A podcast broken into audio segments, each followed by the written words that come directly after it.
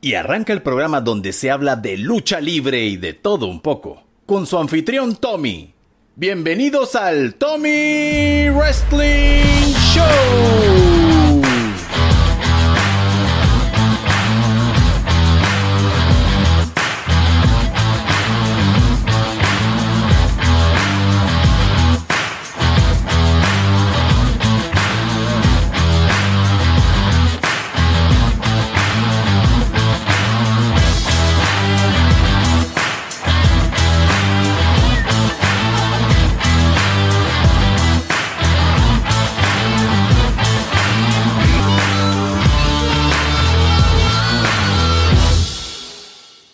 Buen día a todos. Estamos en una nueva semana. Yo aquí llenándome de paciencia porque quiero ir a la playa, quiero ir a viajar, quiero ir subirme un ring, pero no puedo hasta que esta vaina no se acabe. Hoy yo me siento muy honrado porque en el Tommy Wrestling Show tenemos el crossover más esperado del mundo. Mejor que los Avengers, mejor que los Power Rangers con las Tortugas Ninja, mejor que Mortal Kombat con DC Comics. Hoy yo tengo el honor de entrevistar a los integrantes de la Trifulca Wrestling Media. Bienvenidos, señor Omar, señor Gerardo, señor Alex, ¿cómo están? Estamos bien, gracias, gracias, bien pompeado, contento y gracias a un millón por la invitación. Gracias, gracias por esa presentación. Este, me sentí, me sentí como un Avenger, de verdad. y, Somos mejores. Él dijo que éramos mejores que los Avengers. Ahora, el crossover más importante fue el del Chapulín con el Chavo del 8, pero eso es otro tema. Eso es otro tema. Eso era unos escalones más arriba, ya, y no, no, no, no tenemos tanto. No, gracias Tommy, de verdad, por, por invitarnos. Un honor, es la primera vez que alguien nos entrevista, así que créeme que yo me siento hasta nervioso porque estamos en el otro lado de la cancha. Así mismo es. Bueno, yo como siempre arranco todas las semanas eh, dándole las gracias a, esa pequeña maquinaria que hace posible este podcast. Primero ustedes tres como parte de la Trifulca por darme la oportunidad de trabajar con ustedes. Aquí localmente en Panamá, a Blue Monkey 507, que es la persona que me diseña los t-shirts y los logos. A Eric, que es el que dibuja mis caricaturas, que ahora es una persona famosa, ya que sus caricaturas eh, la compartió Santana, Ortiz, Sammy Guevara, Chris Jericho comentó y Jake Hager, así que ya eres famoso, Eric, te felicito. Gracias también a Jacinto Moltó, que es un participa en lo que es doblaje de voz y actuación de radio, eh, locutor profesional aquí en Panamá. Gracias por su maravillosa voz al inicio del, del programa. Eh, chicos, antes yo quiero agradecerles porque gracias a la entrevista que yo tuve con ustedes hace algunos meses, pues yo me animé nuevamente a, regresar a este mundo de los podcasts y esto. Yo lo hacía hace unos años atrás. De repente un poco más informal, de repente un poco, un poco más de desorden, a veces un poco de palabritas un poco subidas de tono.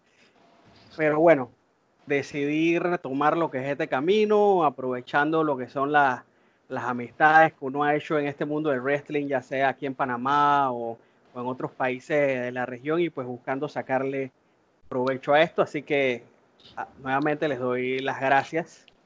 Eh, para comenzar esto, eh, yo quiero que ustedes me cuenten, ustedes decidirán el orden de, de, quién hablará o qué versión de la historia vamos a saber aquí en vivo.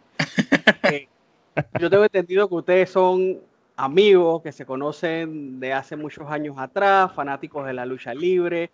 Yo creo que ustedes me cuenten cómo era esa vida pre-trifulca, como ustedes como fanáticos de la lucha libre. Pues déjame empezar yo, que soy el más viejo. arranca, arranca. Pues mira, este, por si acaso, Alex Torres, para los que me están escuchando, este, Omar Geraldo y yo, este, nosotros nos conocemos desde bien pequeños, somos del viejo San Juan, allá en Puerto Rico, la capital de Puerto Rico. Este, nosotros nos criamos, este, desde bien pequeño, como le estaba diciendo, este, y nada, nosotros lo que nos unió este, más que el hecho que vivimos en, eh, vivíamos en los mismos condominios y todo, era lo de jugar baloncesto por las tardes, este, que si jugar el Nintendo y todas esas cosas. Rescate y lucha libre. Lucha libre, pero, este, como dice Omar, la lucha libre es algo que, nos unió, este, pero de una manera brutal, porque en mi casa se ordenaban los pay-per-views de la WWE o WWE para aquel tiempo. Entre todos nosotros, somos, nosotros somos tres la trifulca, pero realmente el grupo que iba a nuestra casa era un grupo súper grande de, amistades. Este, y, la unión de por la lucha libre era, inmensa, no, no, nos limitó solamente en la televisión, sino también nos, hizo ir a ver las carteleras en, en, todo Puerto Rico. Omar, si quieres continuar, este, cuéntanos, este, además de la televisión, que nosotros hacíamos todos los fines de semana después de cierto tiempo. Pues fíjate, nosotros, como bien dice Alex, nos criamos juntos. Eh, nuestras pasiones es el baloncesto, jugar baloncesto, lucha libre. Y para ese momento que empezaron a salir los juegos de video de lucha libre, pues nosotros enfiebrados, cuando tú podías crear tus personajes eh, propios, nosotros cada uno creaba muñecos. Yo por exagerado siempre creaba más de uno. Y entonces nos íbamos a casa de Alex y hacíamos unos torneos brutales, estábamos horas y horas. A veces, por ejemplo, si había un pay-per-view domingo y el evento empezaba a las 8, pues nosotros ya desde las 5 de la tarde estamos en casa de Alex jugando este, lo que fuera en ese momento, Nintendo 64, PlayStation, y nos pasamos jugando con todos esos muñecos creados y, la pasamos súper bien, igual que íbamos a las carteleras de lucha libre, y prácticamente nosotros en ese condominio éramos como una especie de familia. Este, allí, este, como dijo Alex, a pesar de que nosotros tres somos los que componemos la trifulca inicialmente, allí había un montón de, de jóvenes más o menos contemporáneos con nosotros y nosotros siempre nos pasábamos juntos, ya sea jugando baloncesto, hablando, eh, íbamos a carteleras, este, actividades en el viejo San Juan, en la capital de Puerto Rico, antes hacían muchos festivales y actividades gratuitas de música de diferentes artistas y nosotros siempre íbamos a pie, nos pasamos por allí, por ejemplo, Gerardo trabajaba en el videoclub que todos alquilábamos películas. Sigue tú por ahí, Gerardo. Ah, no, exacto. Gerardo, dile lo, tuyo de, de, cómo la, la, lucha libre y el videoclub fue influencia también. Pues básicamente, pues yo veo lucha libre desde que yo tengo uso de razón, ¿no? Y una de las cosas también por las que siempre me mantuve al día fue porque yo desde los 14 años, bueno, iba al video desde mucho antes, pero empecé a trabajar en el video a los 14 años y pues allí había una colección bastante extensa de los VHS que de las luchas, tanto WWF, WCW, la lucha libre de Puerto Rico, la Capital Sport Promotion, actualmente conocida como WWC. Y pues este para mí ese fue mi, mi introducción a lo que fue el mundo de la lucha libre. Este, eh, lo, que mencionó Omar sobre los juegos de video, respetan los rangos chamaquitos de ahora que están creando muñecos Aquí este hombre creaba muñecos cuando las gráficas de, de 64, o sea, no, ustedes ahora la tienen fácil. Porque y creamos stable. Eh, eh, sí, ustedes pueden bajar camisitas y cosas online y comprarle. No, no, este hombre creaba muñecos cuando no había nada de eso. A pulmón. a pulmón, cuando no había eso de conectar las consolas online, no había forma. Y usted creaba a Rey González, al Invader, a Carlos Colón y no solamente se limitaba a, muñecos este, de, creados de Puerto Rico, sino que los mejores stables en la historia del 64 los creó Omar Vázquez. la Eucaristía Mita, eh, ¿cómo olvidar a la Eucaristía Mita? Este, ¿cómo era que se llamaba la Aaron, Britannia? Este, británica con la, con la, con la careta de, que, oye, que, que, de hecho el luchador de NXT europeo nos robó el gimmick de Britannia. Le robó el gimmick para que tú veas, hasta en NXT, hasta en NXT eh, le han robado los gimmicks a, a, Omar. So, pero no, mano, el que, eh, como dijeron Alex y Omar, este, en, allí en la, en la puntilla, en el condominio, éramos una familia, ¿no? y la lucha libre, sin duda alguna, fue una de las cosas que nos unió. Y, bueno, cómo olvidar este, buenos momentos que no van a regresar, de, por supuesto, cuando no teníamos que pagar deudas, que es lo más importante. Esos eran buenos tiempos. Buenos tiempos, buenos tiempos. Ahora les pregunto, cuando echaban esos juegos, que, ¿cuál era el que jugaban específicamente? Si yo no me equivoco, nosotros obviamente sí se habló del 64 y eso, pero cuando empezamos a hacer, especialmente Omar, que él creaba prácticamente todo el roster de la WWE y la IWA, era Raw vs. SmackDown, creo que del 2004, porque era cuando ya yo tenía el PlayStation 2. Entonces, prácticamente. Pues, yo, pienso que, empezamos primero con No, Mercy, en 64 y no fue hasta que llegaron los juegos de PlayStation que entonces nos modernizamos y nos acoplamos. Porque Pero ahí como tú dices, en SmackDown vs. Raw fue que nos pulimos.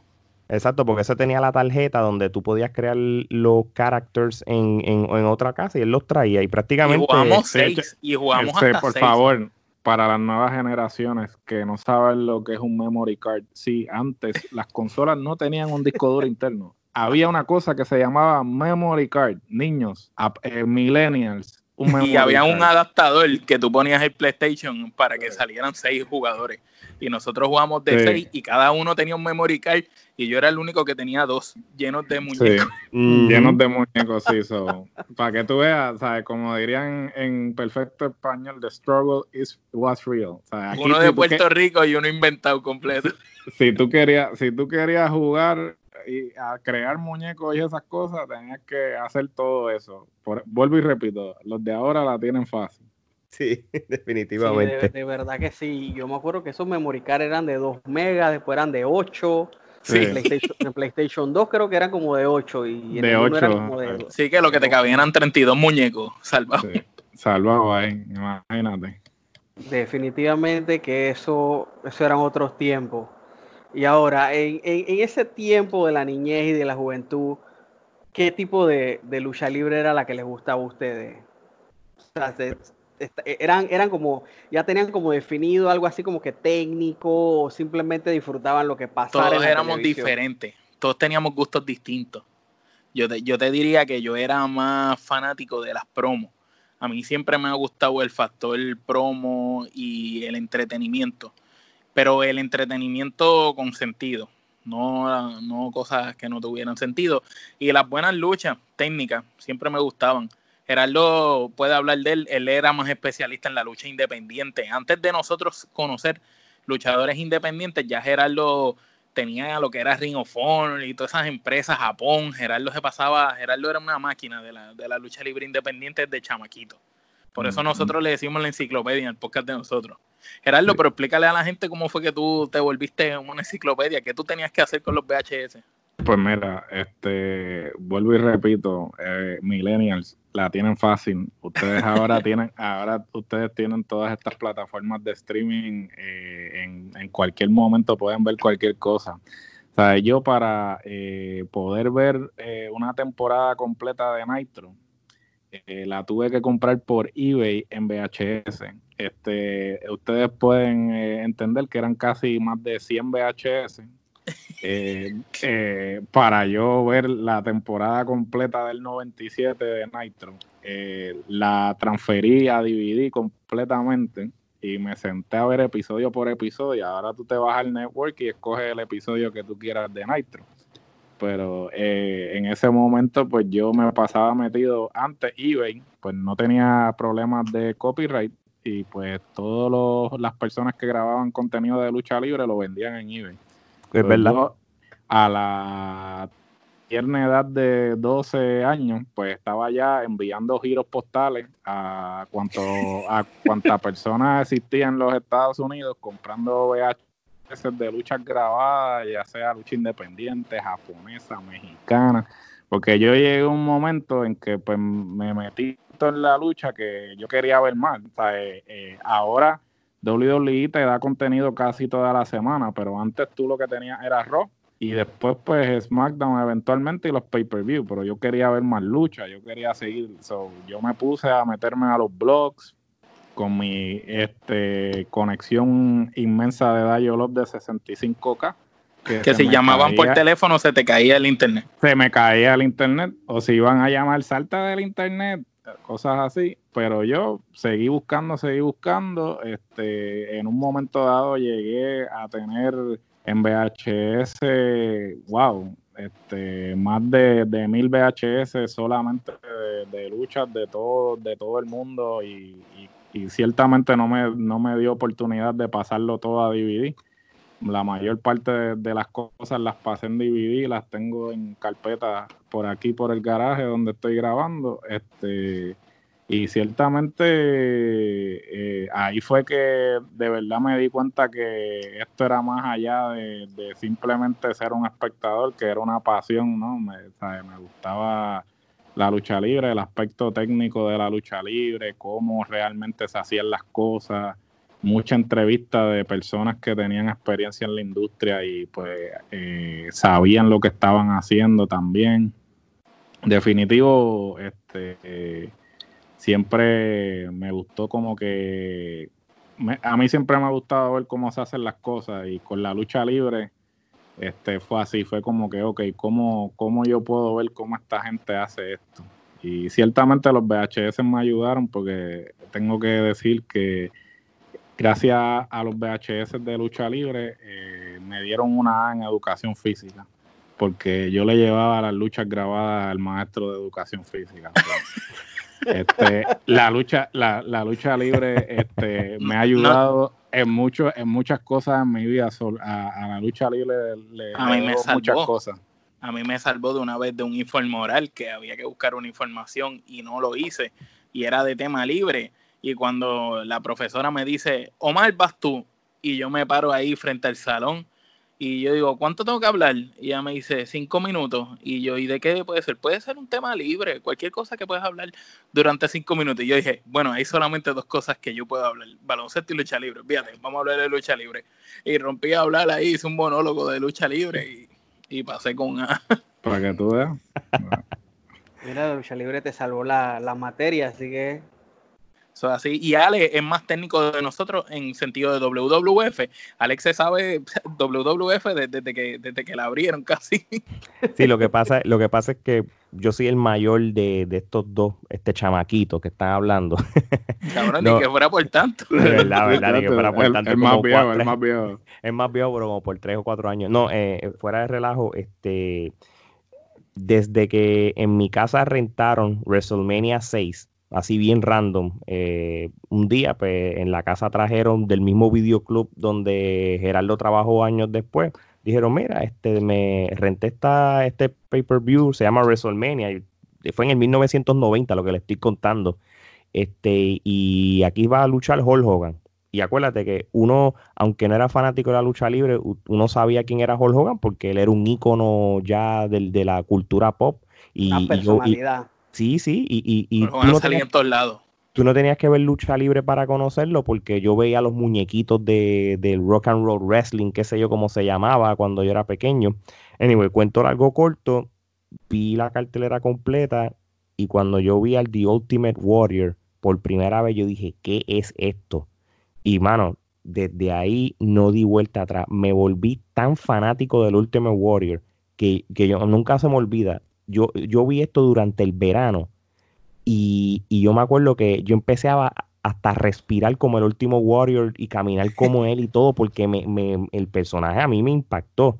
Entonces a nivel que yo le dije a mi, a mi mamá, mira, sígueme rentando eh, este VHS de la WWE. Entonces mi mamá era estudiante de una universidad en Puerto Rico y estaba en el departamento de comunicaciones. Entonces allí habían unos estudios donde tenían los equipos para aquel momento de, poder grabar eh, VHS original a uno este, para grabar. O sea, tenían los equipos para, para, para, duplicarlo. Para duplicarlo.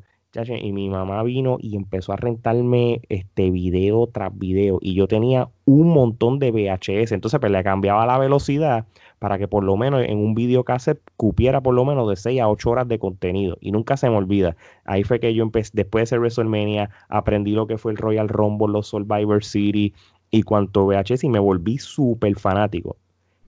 ¿Qué pasa? No solo eso.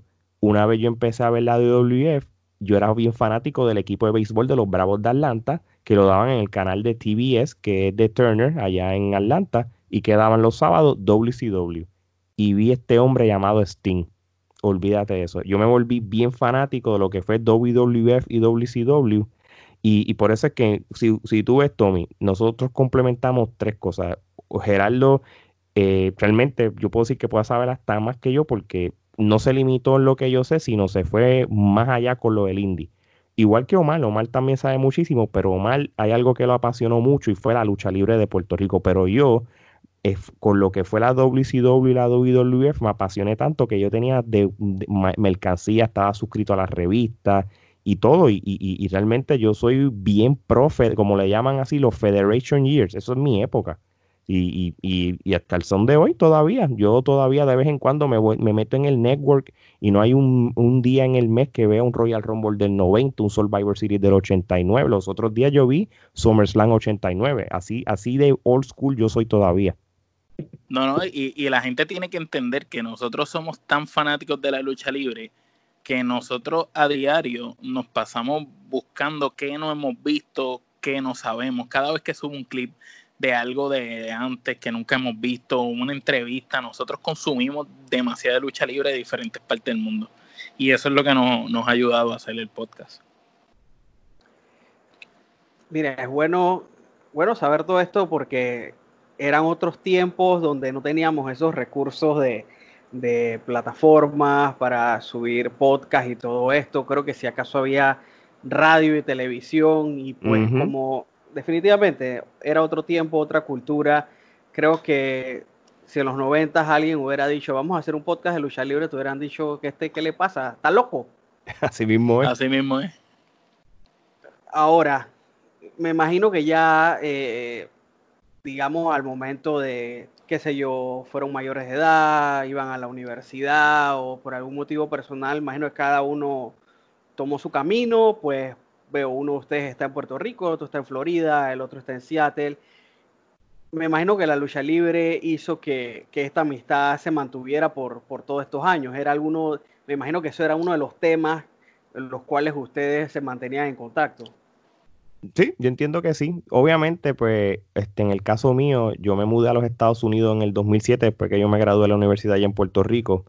Este, pues, yo me fui primero que, que Gerardo. Gerardo estuvo unos años más ten en cuenta de que la tecnología no era lo suficiente para uno estar comunicándose tan seguido. Quizás sí, no, no, era como ahora, que ahora nos podemos poner a hablar enseguida, pero en aquella época a lo mejor en un mes salía un recuerdo y lo compartíamos y ahí era que teníamos interacción. Sí, prácticamente era el, el Facebook estaba en pañales y el MySpace que estaba prácticamente en su pic y esa era posiblemente la, manera de comunicarse. Y, obviamente, y con pues los hermanos de Alex que estaban en Puerto Rico todavía. exacto, sí, porque después pues mi, mi hermano, que también es un fanático de la lucha libre igual que yo, pues siguió viviendo en Puerto Rico, pues entonces pues Omar y Gerardo pues este pues seguían compartiendo y viendo los eventos en casa este y fuimos a WrestleMania también sí este, exacto cuando este yo bajé para, para Orlando y tuvimos la oportunidad tanto Alex como Diego que es el hermano de Alex este eh, fuimos a, a WrestleMania. El WrestleMania del 2008 en Orlando o sea que, y, ese mismo fin de semana fuimos, estuvo bueno porque fue WrestleMania un domingo y creo que el día antes fuimos a un evento de TNA en Universal. O sea sí, que, un Impact fuimos un impact que, que, aprovechamos y todo. Pero sí, este, Tommy, como estabas diciendo, la, la, la comunicación este, continuó este, esporádico, pero una vez fue más accesible la comunicación gracias a las redes sociales, pues sin antes de empezar el podcast no, nos comunicábamos a seguido, pero el fin era el tema de la lucha libre y los deportes. El baloncesto y lucha libre. Exacto. bueno, y ya digamos a cierta edad donde uno tiene digamos, un poco más de criterio después de tantos años de ver lucha libre, ya sea de Estados Unidos, en su caso ustedes de Puerto Rico. Ustedes como fanáticos, ¿qué les gustaba o qué les decepcionó de la lucha libre? Puede ser tanto local o de Estados Unidos, como ustedes quieran. Bueno, pues arranco yo. Este, pues fíjate, a mí me decepcionó de la lucha libre en Puerto Rico que no hubo el paso de batón adecuado, o sea, la lucha libre se quedó estancada con las mismas generaciones por varias décadas y entonces los luchadores jóvenes que iban subiendo no cogieron nunca ese pase de batón y no llegaron a ser tan populares como lo eran los, de un poquito de otra generación atrás. Este, me decepcionó eso en Puerto Rico, me decepcionó la calidad del producto, una vez fallece Víctor Quiñones, el dueño de la IWA, que era la segunda empresa más importante en Puerto Rico, eh, la calidad bajó supremamente y, ya no era lo mismo, hasta que cerró incluso la empresa. Ahora volvieron, abrieron, pero ellos cerraron en un momento dado. Y en Estados Unidos, luego de la Attitude Era, cuando viene lo que le dicen el PG o el Ruthless Aggression, que a mí no me gustó para nada, pues e, esa época tuvo momentos buenos de lucha libre, pero tuvo momentos aburridos, momentos malos que tú comparabas con cualquier cosa que hubiera habido del pasado y era mucho mejor. Y ese fue el tiempo que yo en lo personal me dediqué a ver todo lo que yo no conocía de la historia de la lucha libre, no solo de WWF, ni de WCW, ni de otras partes independientes. Empecé a ver entrevistas y empecé como a revisitar el pasado, a darle para atrás. Siempre me mantenía viendo cosas viejas, veía lo que había, pero como nada me impresionaba, seguía hacia atrás.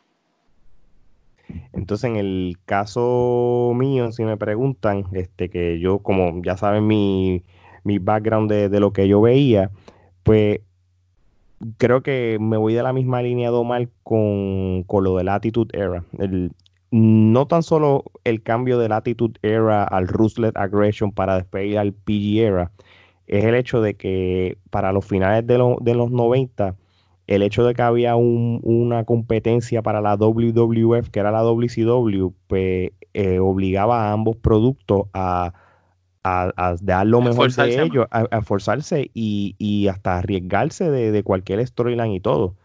Una vez ya WWF compra la WCW, pues entonces, este, que es lo próximo? O sea, ellos absorbieron la compañía, este, pues lamentablemente, pues como todo el mundo sabe la historia, pues no todos los luchadores claves de la WCW empezaron con la WWE o WWF este, en el, eh, rápidamente.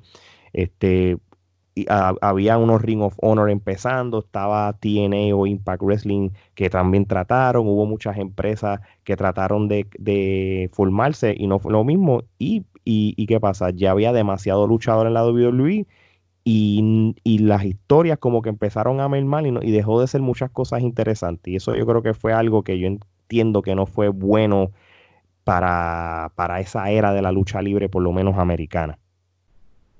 Bueno, pues en mi caso, realmente eh, ese, después de la titudera, eh, fue como que una fase en la que nos dimos cuenta quién era realmente el fanático de lucha libre y quién no. Porque pues cuando en el atitudera, pues todo el mundo y su madre veía lucha libre, ¿no? Porque pues era la cosa que era lo, lo cool, ¿no? Lo, lo, que estaba in, porque estaba D-Rock, estaba Stone Cold y todo sin embargo, eh, luego de que pues pasa, digamos, el atitudera, pues mucha gente pues dejó de consumir el producto porque pues simplemente no lo consumían porque realmente le gustara la lucha libre, sino porque era lo que estaba de moda. Y ahí pues yo me di a la tarea de decir, ok, pues no, ahora eh, fueron muchos los llamados y pocos los escogidos. Y nos quedamos los que realmente éramos fanáticos, sin duda alguna tengo que eh, coincidir tanto con Alex como Omar en términos de que el producto de la WWE eh, no era el mejor, no era a lo que estábamos acostumbrados en términos de calidad.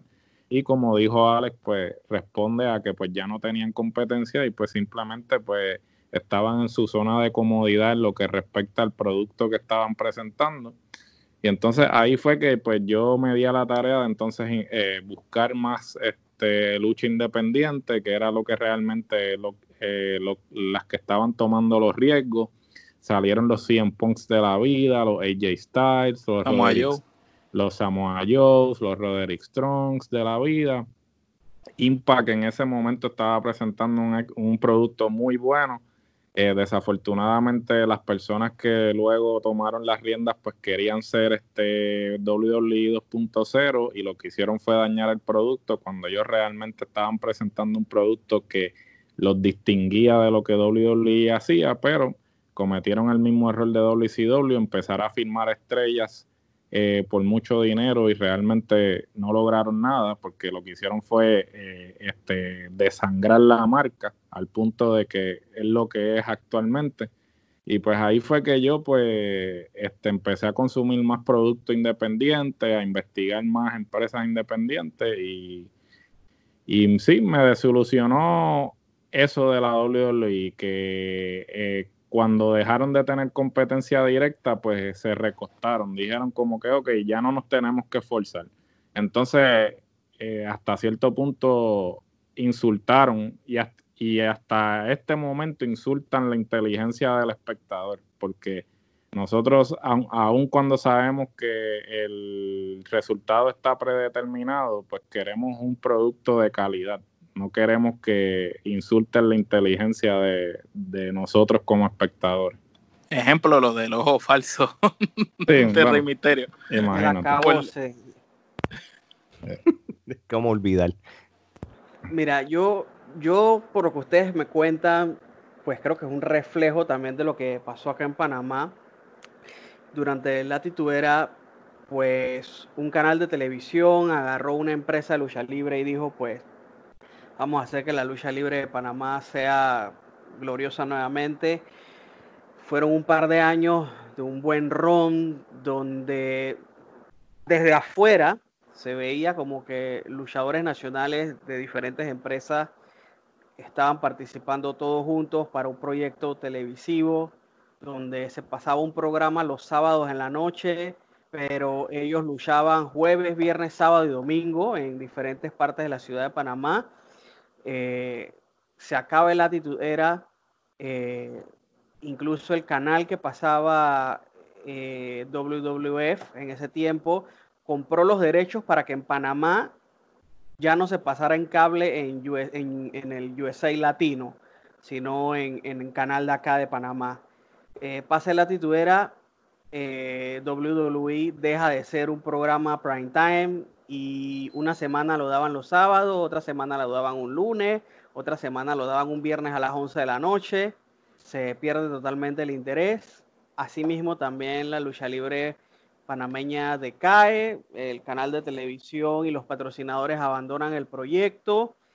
Eh, queda todo literalmente destruido y como como menciona Gerardo, pues los verdaderos fanáticos quedamos, un montón más se fueron.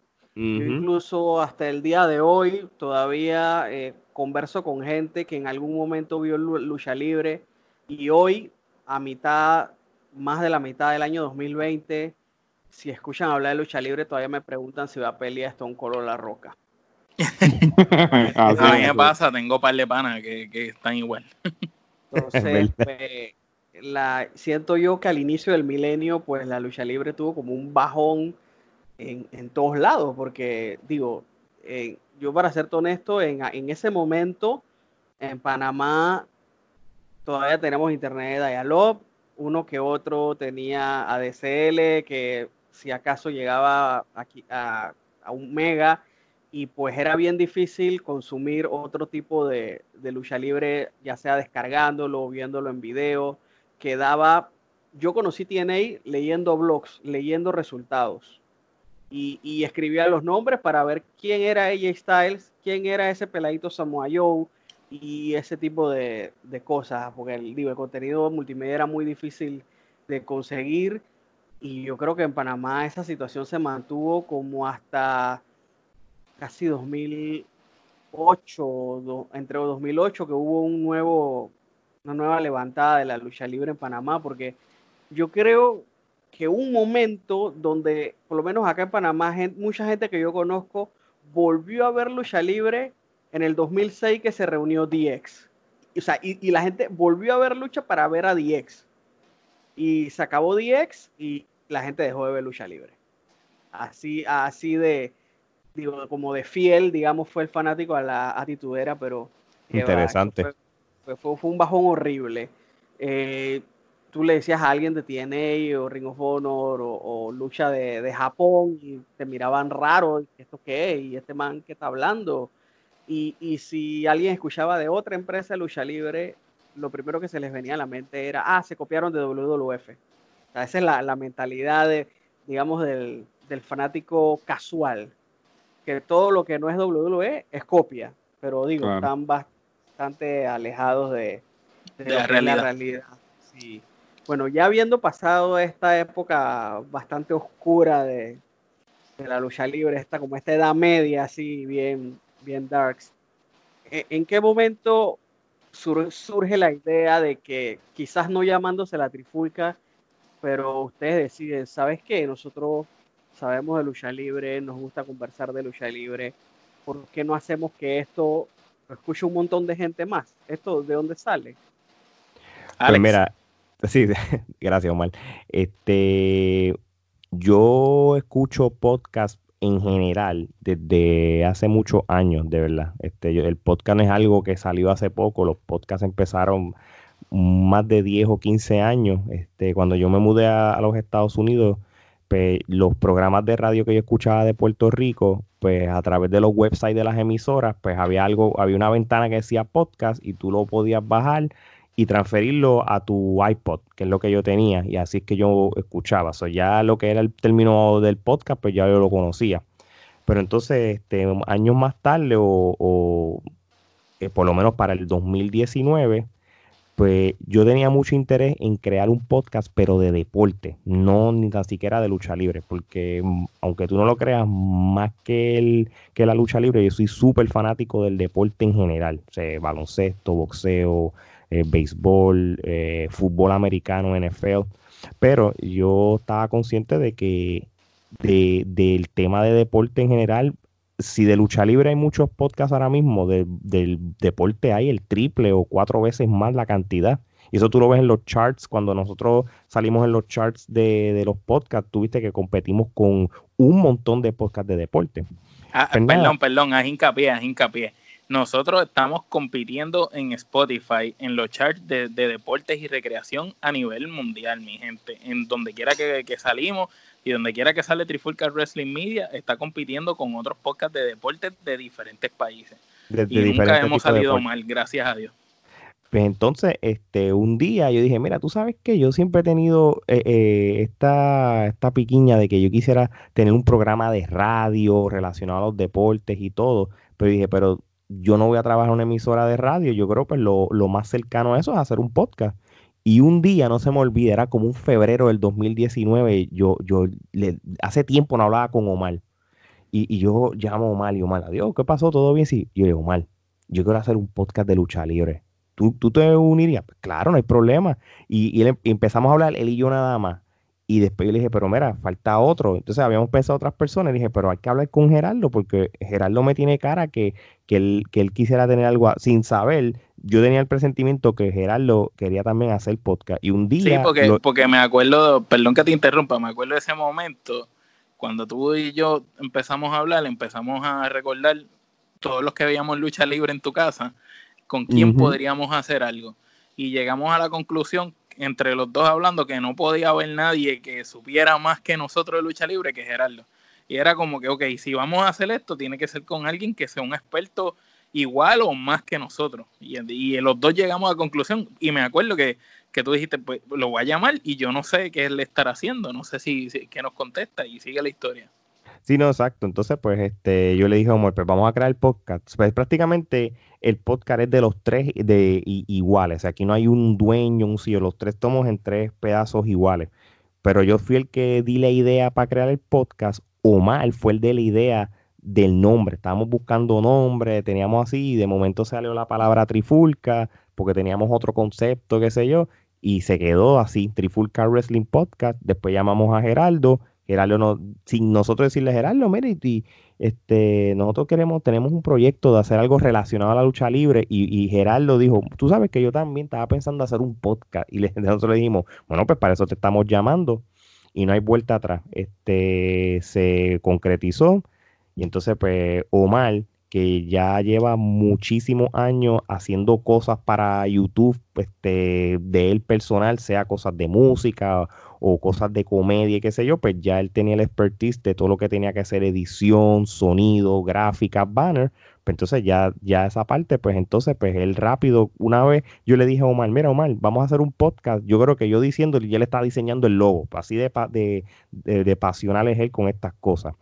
Y, nada, mano. Este... Y, rápido, me acuerdo, este, yo, yo, eh, Gerardo rápido empezó a abrir las cuentas en las redes sociales.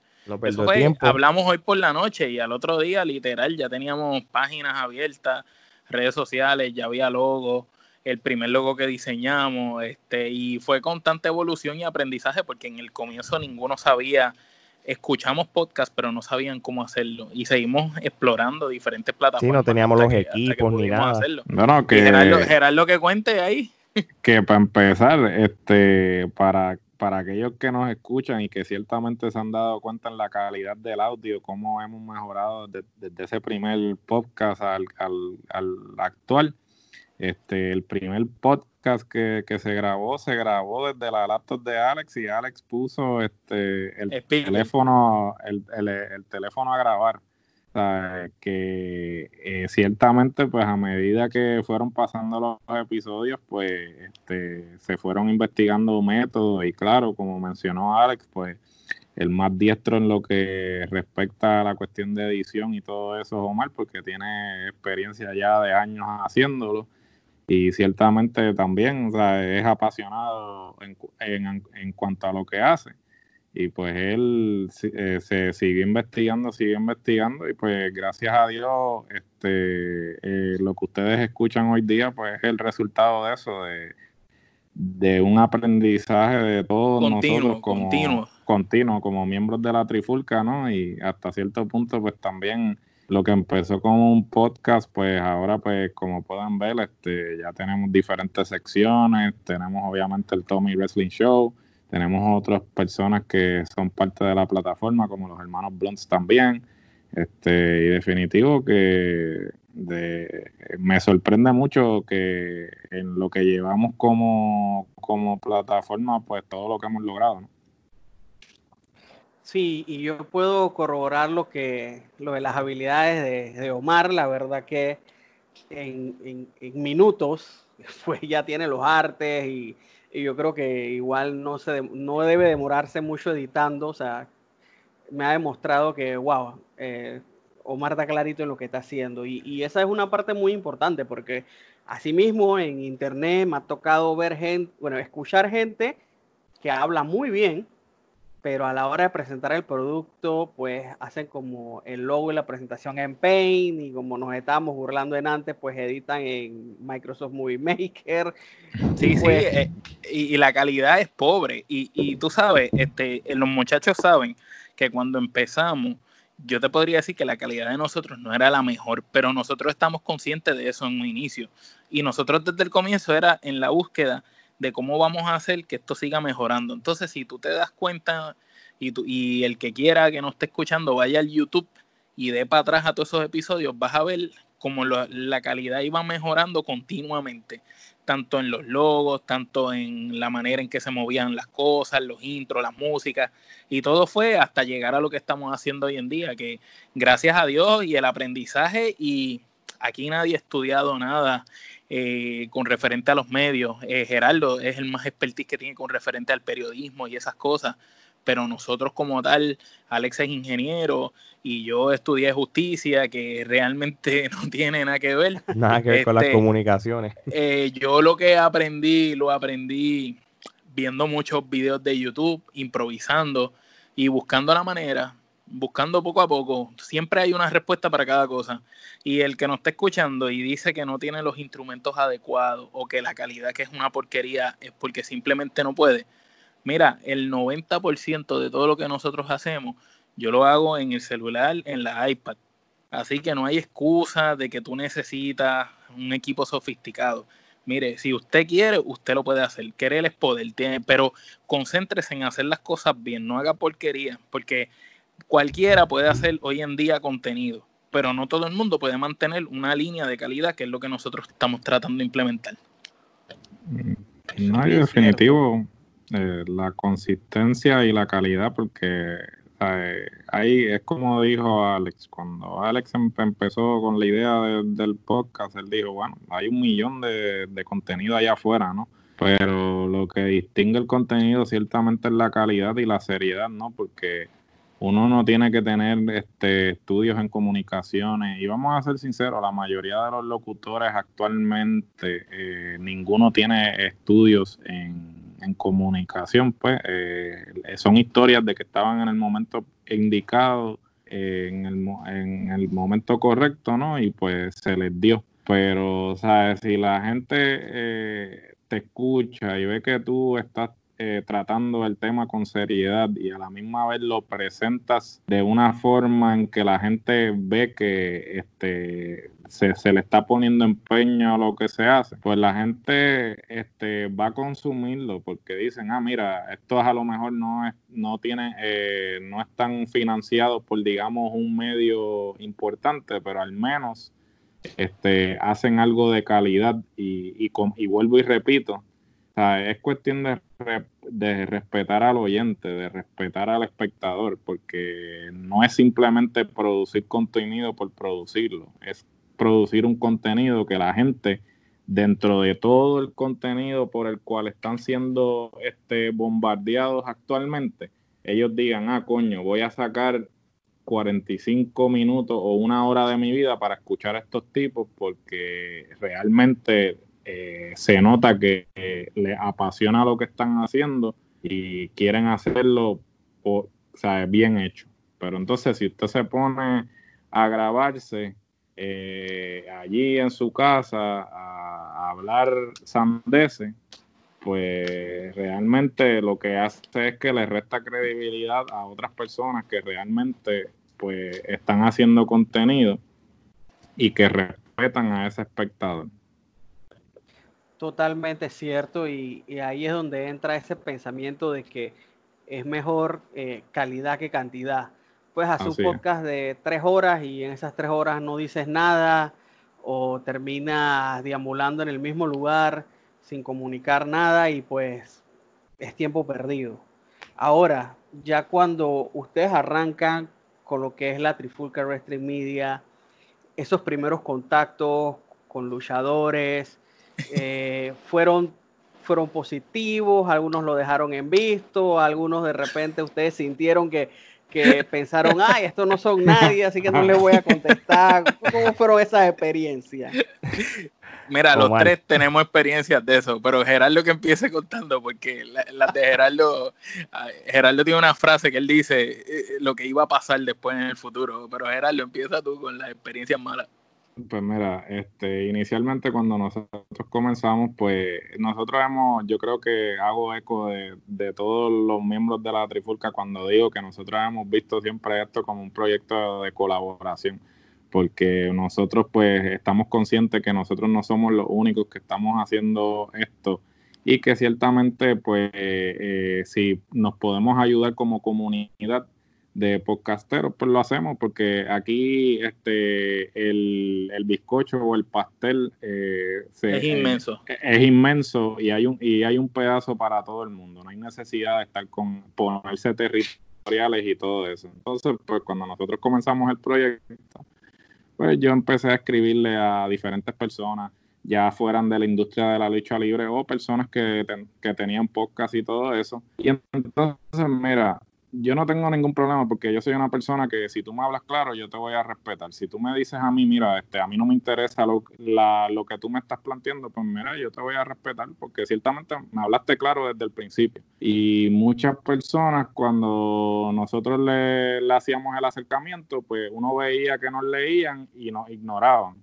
Entonces, pues me molestaba, me molestaba no por el hecho de, que, de que me dijeran que, no, o que simplemente no me dijeran no, porque si tú me dices, mira, este, no me interesa, pues perfecto, muchas gracias por, tu tiempo, lo seguimos.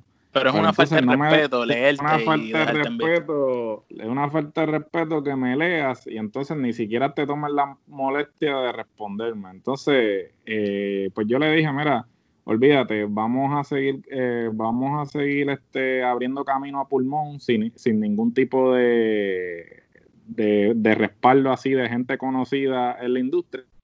Y pues que cuando nosotros entonces abramos nuestro camino, pues este que no vengan después a montarse en la guaguita, ¿no? Eh, como dicen, y para los que no, no conocen, pues nosotros los caribeños le llamamos a la camioneta guaguita. O sea, entonces por al lo bus. que eh, al bus. Este, pues digamos, para ponerlo en un término neutro, o sea, no quieran montarse en la camioneta después que ya agarró impulso, ¿no? Este, y ciertamente sí, este, es difícil, ¿no? Porque muchas personas eh, tienen una actitud bien territorial de que, ah, este quiere como que agarrar promoción conmigo porque ya yo me fajé eh, creando mi audiencia, porque tú quieres Una actitud bien ignorante, ¿no? Pero es, como todo en la vida, ¿no? Déjame mandar fuego un, poquito. Mira, realmente, Tommy, este, a nosotros nos, nos, trataron como que, mira, estos son unos chamaquitos que están jugando a hacer esto y no los vamos a tomar en serio. Eh, entonces, este, pues eso nos dio a nosotros las alas de seguir poco a poco esforzándonos y seguir mejorando y ser consistentes. Nosotros nunca le bajamos la presión, nunca paramos de producir contenido desde que empezamos, antes de que nos volviéramos un medio, desde que éramos un podcast. Y entonces, volviendo a lo de los contactos, nuestro primer contacto se logra a través de Alex, de nuestra primera entrevista. Dile, Alex, esa historia. Nada, cuento algo corto. Una vez nosotros empezamos el podcast en abril del 2019, nuestro primer episodio fue el preview para lo que fue el WrestleMania 35 allá en Nueva York, el famoso evento de Becky contra Ronda Rousey y Charlotte. Este, pues ese fue nuestro primer episodio. Entonces, pues prácticamente es como todo, Tommy. Este, al principio era, pues mira, pues vamos a, hacer podcast nada más cuando hay eventos. Y eso se convirtió, no, pero fíjate, este, vamos a hacer antes y después del evento. Y después decimos, pero, pero vamos a tener también episodios de temas libres. Y en ese transcurso de, de meses en el 2019 que estábamos creando contenido, sí empezamos a hacer, tratar de hacer acercamientos a ciertas personas de la personalidad, de, la, de la lucha libre, de la industria como tal, este, pero no, pues no, como dijo Gerardo, pues no tuvimos éxito. Este, para principios del año 2020, este, o este año, pues tengo un amigo, este, en cual pues, me dice, mira, este, yo soy amigo de la franquicia Oti Fernández. Saludo a, Javi, si me estás escuchando. Este, y a Oti también. Y a Oti también. Que, si no llega a ser por Oti, no hubiéramos hecho ninguna entrevista. En, cual tú también lo conoces a, Oti, este, Tommy de, de, la Colombia Pro Wrestling. Pues nada, este, me lo presentan, este, le digo, mira, este, si me das la oportunidad de una entrevista, eh, Oti Fernández no tuvo no titubió, él dijo, claro que sí, él no, no, no se glorificó ni nada, él dijo, no, no hay problema, este, lo entrevistamos, creo que fue para finales de enero por ahí, este, y lo demás historias, porque gracias, mira, él tuvo dos opciones, él sí nos hizo el, favor, porque, pues, por, por el amigo que le, se mira, conoce, lo dale la oportunidad, pero cuando él cuando se terminó la entrevista, él mismo se sintió a gusto cómo fue el estilo de la entrevista con tres personas que no tenían experiencia ni nada, que él mismo este, de, él salió de él como, mira, este, te, te voy a presentar a, estos otros luchadores para que los entrevisten en un futuro y gracias a él pues pues pudimos entrevistar otros luchadores en cuales otros luchadores pues, también les gustó y, fue como que regando la voz. una este, cadena. Fue una cadena, pero fue porque hubo un buen feedback de, de, él mismo. Y, nosotros siempre, siempre estamos súper, súper agradecidos. Este, Eternamente. Por, por, Oti Fernández, por, primero por darnos esa primera entrevista y, y por hablar bien de nosotros y dejárselo saber a otros talentos para poder entrevistar incluso yo, yo te conocí, Tommy, por, por Oti, este, una conversación que yo tuve con Oti, que yo le dije, mira, Oti, nosotros estamos en este, como decimos en Puerto Rico, en este viaje de, de, de, no limitarnos solamente a entrevistar luchadores de nuestra tierra. nosotros, queremos, nosotros queremos conocer la cultura de la lucha libre en otros países. Este, yo estoy consciente que hay lucha libre en Colombia, en Panamá, obviamente en México. Y él me dijo, mira, yo conozco a, a Javier Alejandro de Colombia Pro Wrestling, yo conozco a Tommy Wrestling de la GWI en Panamá. Y me acuerdo que, que que se comunicó contigo y desde ahí tú y yo hemos hablado por meses y nos, hemos vuelto amigos y, ya tú sabes el resto. Sí, definitiva que esto es como una cadena, pues. Sí, sí. Y de cierta forma te da algo de seguridad de que yo sé que a X, Y, Z luchador de otro país, siempre y cuando uno cuadre lo que es el tiempo, pues eh, se logra una entrevista, ¿no? Y se da a conocer eh, yo en lo personal, pues sí le he chateado a algunos, eh, por ejemplo, algunos sí me han dicho de que bueno, vamos a, cuadrar tal fecha, de tal fecha en adelante, cosas así. Digo, ¿sabes? Es, básicamente es como pedirles un favor porque uno no controla el tiempo de, otras personas. Eh, algunos una persona sí me comentó pues, que estaba teniendo algo de problemas con, con, su internet, pues normal, se espera. Tú sabes que en estas cosas de contenido, pues no hay que tratar de hacer, digamos, tanto tan rápido, sino esperar con calma para sacar algo de buena calidad.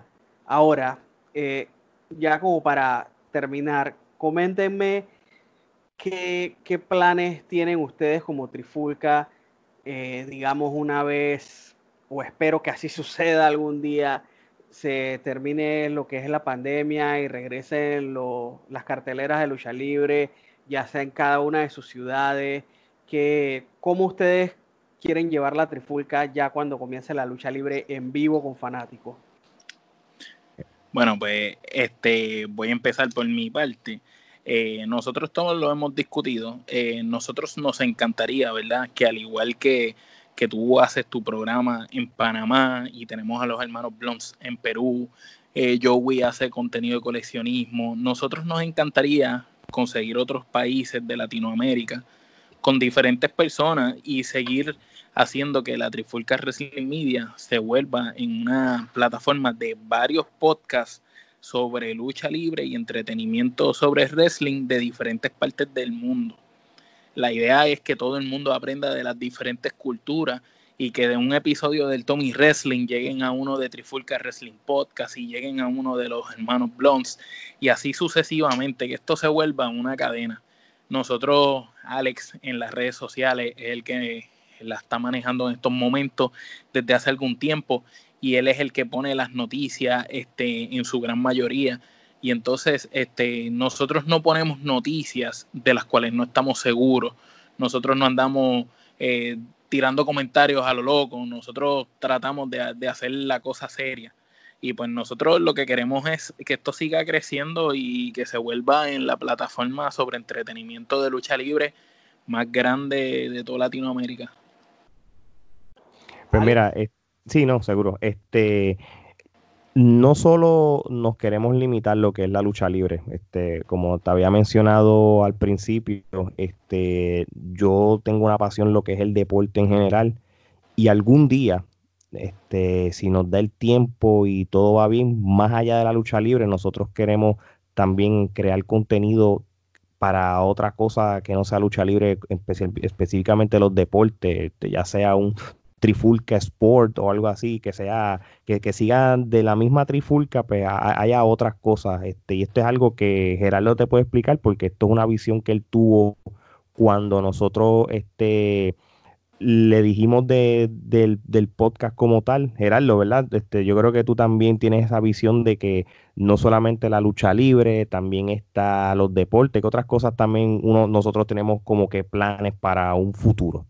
Bueno, definitivo, este, yo creo que sea una plataforma que tenga contenido para todo el mundo, ¿sabes? que no solamente se limite, sino que haya cultura, cine, gaming, gastronomía, ¿sabes? todo tipo de contenido que las personas puedan ir a esa plataforma y decir, ah, mira, este, a mí me interesa la gastronomía, pues tenemos un, eh, tenemos contenido para ti. Me interesa, me interesa el gaming, ah, tenemos contenido para ti, porque lo que pasa es que eh, hay mucho contenido de diferentes temas en inglés, pero lo que siempre sucede en cuanto al público latinoamericano es que las personas empiezan los proyectos, pero no tienen consistencia. O sea, digamos, graban dos o tres episodios, ven que no tienen seguidores o algo y se quitan. Entonces, yo creo que tiene que haber una plataforma latinoamericana que se dé a la tarea de apelar a ese público que quizás eh, quiere escuchar eh, contenido de diferentes temas, pero no necesariamente quiere tener una plataforma que sea en inglés, porque pues eh, latinoamericanos al fin, pues eh, tenemos, tenemos intereses diversos, pero quisiéramos que haya contenido en nuestro idioma. Entonces, una de las cosas que, que siempre este, hemos hecho hincapié pues en lo que respecta a la trifulca como medio en, el ámbito de la lucha libre es pues eh, resaltar quizás eh, la cultura de la lucha libre en los diferentes países latinoamericanos, ¿no? Porque siempre pues de alguna forma u otra los medios eh, son bien regionales.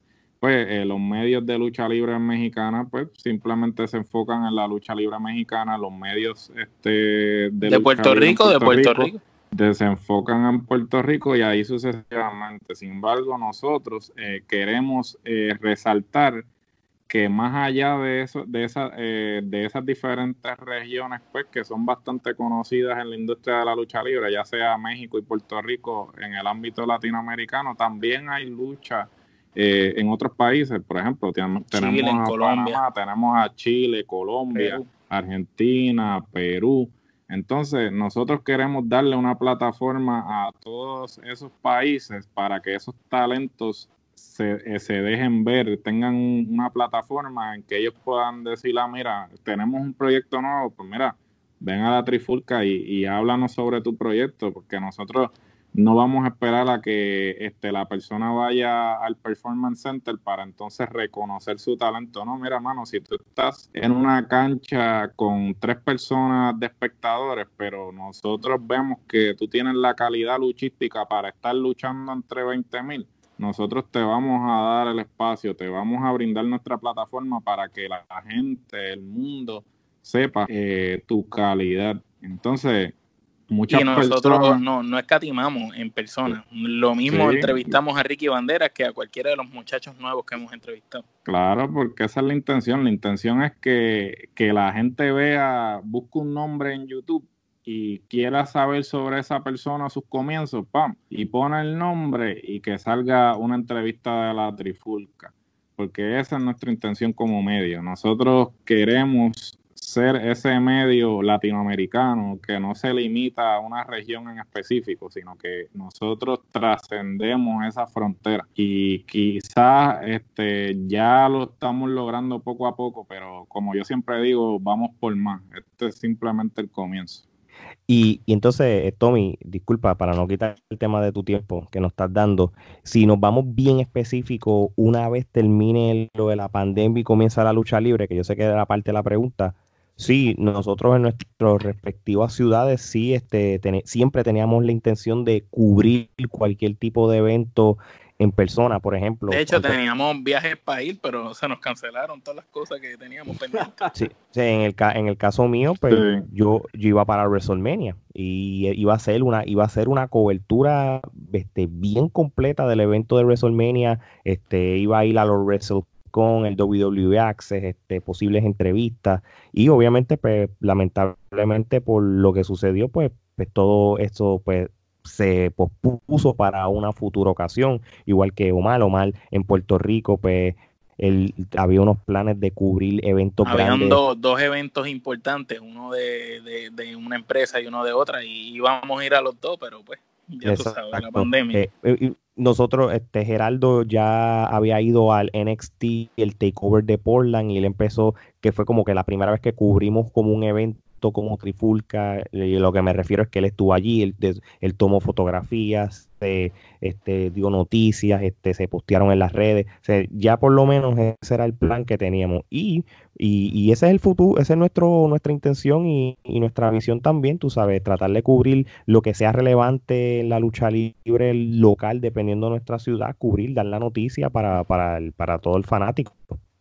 Y mira, yo para ese fin de semana de WrestleMania, eh, yo había decidido hacer una locura. Agarrar un vuelo de Spirit en la madrugada de acá de Panamá. llegaba en la mañana, me quedaba un rato por ahí, veía el takeover y en la madrugada me regresaba para Panamá. Había decidido que lo iba, lo iba a hacer. Porque no, no, me iba a alcanzar el dinero como para, para, digamos, un boleto de WrestleMania, aunque fuese muy lejos, porque fue, lo decidí como que muy encima, pues y iba a hacer eso para decir fui al takeover. O sea, ya en el 2016 yo había ido a una, unas grabaciones, a un taping. Me acuerdo que fue justo después del, del último pay-per-view que hicieron en el, en el Full Sail, que fue cuando Samoa Joe le ganó a, Finn Balor. Y, Brutal que tuvo esa lucha. Sí, no conseguí boletos para el evento, para el pay-per-view, más sí para el taping que hubo al día siguiente. Eh, luego de ahí, pues cada vez que iba a Florida con mis papás, que pues a ellos no les gustaba ni salir de la casa y terminó gustándole ir a Florida, pues cada vez que los llevaba, yo buscaba que el viaje cuadrara con que hubiese evento eh, taping o hubiera algún house show en el área ahí cerca. Sacabas el fanático que tienes dentro de ti. Exactamente. Y Tommy, no te vayas lejos. ¿Tú te acuerdas que habíamos hablado antes de la pandemia que tú, iba, tú venías en junio para acá para lo del evento de, de, Pablo. que ahí yo te iba a conocer porque ese, déjame decir una cosa, eh, iba a haber un evento grande de lucha libre en, en lo de Pablo Mar que es Coastal Championship, que se llama, Y, y, ahí va a haber un evento que Tommy, yo creo que tú ibas a fingir como referee, yo creo, y no solamente eso, iban a haber talentos de Puerto Rico que iban a ir para allá y yo tenía la intención de cubrir, pero mira, ni eso. Así que ese junte de Tommy con Trifulca todavía no. Habrá que esperar a ver si el otro año ya, ya se puede. Exacto. Se normaliza, porque gracias, gracias a Dios y por, tú sabes, uno mantener siempre las amistades, estas cadenas de la lucha libre, pues siempre tengo las puertas abiertas, incluso ellos ya han hecho dos eventos y me han dicho, ven, ven, no te preocupes, pero bueno, acá el aeropuerto está cerrado, así que... Sí, no, no. Claro. no es tan fácil como que, ok, pues poco por ahí. Difícil, un, poco, difícil. Solamente tengan en cuenta, este Tommy, discúlpame, este, que esto de la, del, del podcasting y, de la, y del media de la lucha libre, no se debe tomar como competencia si hay otras, este, otros podcasts, otros media y eso. Esto se supone que es una comunidad. Y en los Estados Unidos, los americanos, con lo que son los podcasts y, y, el media, le llaman, ellos tienen un hashtag en Twitter que se llama Wrestling Community. Este, y pues lamentablemente todavía la comunidad latinoamericana de lucha libre, pues como habíamos comentado al principio, pues pueden, tienden a ser un poco celosos con su producto o sienten que hay competencia en cual a nosotros, nosotros no miramos competencia ni nada porque hay cinco podcasts. Yo, yo hago el mío, pero yo escucho los otros cuatro. sé que para mí es, mm, es más, más este contenido que yo voy a disfrutarme y en los Estados Unidos lo hacen este, bastante, lo que es el, los crossover, lo que ellos enfatizan en el wrestling community. Y se los digo porque me gustaría que todas las personas que tengan podcast o siguen los medios latinos y nos estén escuchando, pues que, adapten eso, porque hace de que de que, de que el fan base crezca no solamente en tu producto, sino el de los demás. Bueno, eh, este, perdón que interrumpa, nosotros básicamente eso es lo que tratamos de hacer este, con la unión, ¿verdad? De que Tommy este, vino a, unirse a nosotros. Básicamente es eso, es, ok, a lo mejor Tommy llega a un público en Panamá que nosotros no podemos llegar. Pero entonces Tommy no puede llegar a un público que nosotros llegamos a lo mejor en Puerto Rico y Estados Unidos. Ah, pero entonces si hacemos la mezcla de, episodios de Tommy, episodios de nosotros, episodios del de Perú, pues mira, podemos llegar a Perú, podemos llegar allá. Y mira, gracias a Dios, hay países que no tenemos colaboradores. Y hay países donde hemos salido en buenas listas, en El Salvador, que yo me sorprendí, en Bolivia, en diferentes lugares y, eso es bueno. Eso significa que la gente está escuchando la trifulca y que lo que estamos haciendo todos está, está gustando. Sí, mira, yo para ya concluir, eh, nuevamente les quiero agradecer a los tres, a Omar, a Gerardo y Alex, eh, por la oportunidad de, de, entrevistarlos, ya que usualmente ustedes son los que hacen las preguntas, pero es bueno de que el público de Trifulca Wrestling Media los conozca, eh, sepa algo de ustedes, de que esto es un proyecto de que a pesar de que comenzó el año pasado, pues algo de que, de que es parte de su fanático del, wrestling desde que, desde que estaban niños. Y pienso yo que, y bueno, y también el, amor por, lo, por los deportes. Yo también, pues, no veo tanto deportes como antes. Eh, ahora juego más un poco fantasy que ver los mismos juegos. Lastimosamente, somos dos, Lastimosamente este año hasta eso se ha visto afectado. Todos los días pongo un jugador por COVID en mi lista de lesionados. Una locura de verdad. Por lo menos acá en Panamá, que mucha gente es fanática de, los Yankees y de los Bravos de Atlanta, pues ahí los veo sufriendo, mandando jugadores al, a la lista de lesionados por COVID. Qué, qué locura de verdad.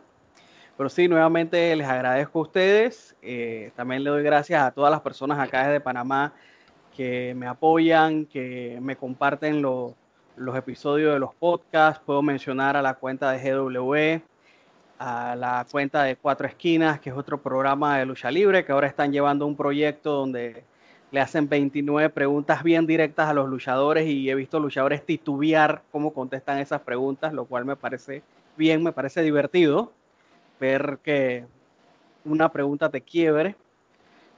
Para que tú veas.